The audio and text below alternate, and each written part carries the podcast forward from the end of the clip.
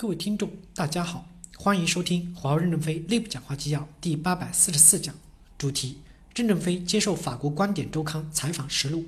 本文刊发于二零一九年六月十八日，接上文。记者提问：您在昨天的会谈中说，华为准备好跟其他的国家签华为网络无后门、无间谍行为的协议。现在的华为是否准备好跟法国签署这一协议呢？任正非回答说：随时可以签订。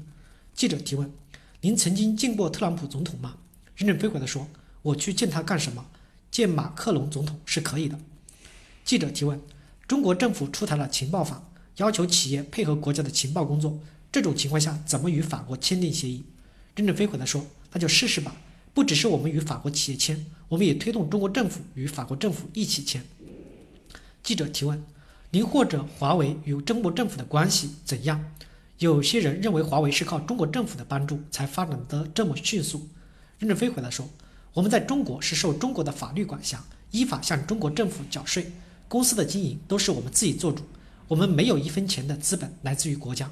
我们的年报是 KPMG 审计的，现在你们看到的是二零一八年的年报。”记者提问：“这是资本方面，如果中央政府要求把从路由器网络设备上获取的信息交给他们，怎么拒绝呢？”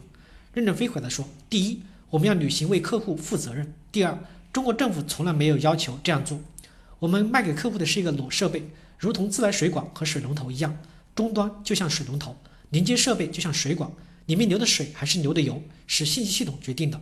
而且网络是控制在运营商手中，不是我们决定的，我们取不到数据。我们敢于承诺没有安装后门。希望你们去采访美国公司，让他们一样与法国政府签订协定。记者提问。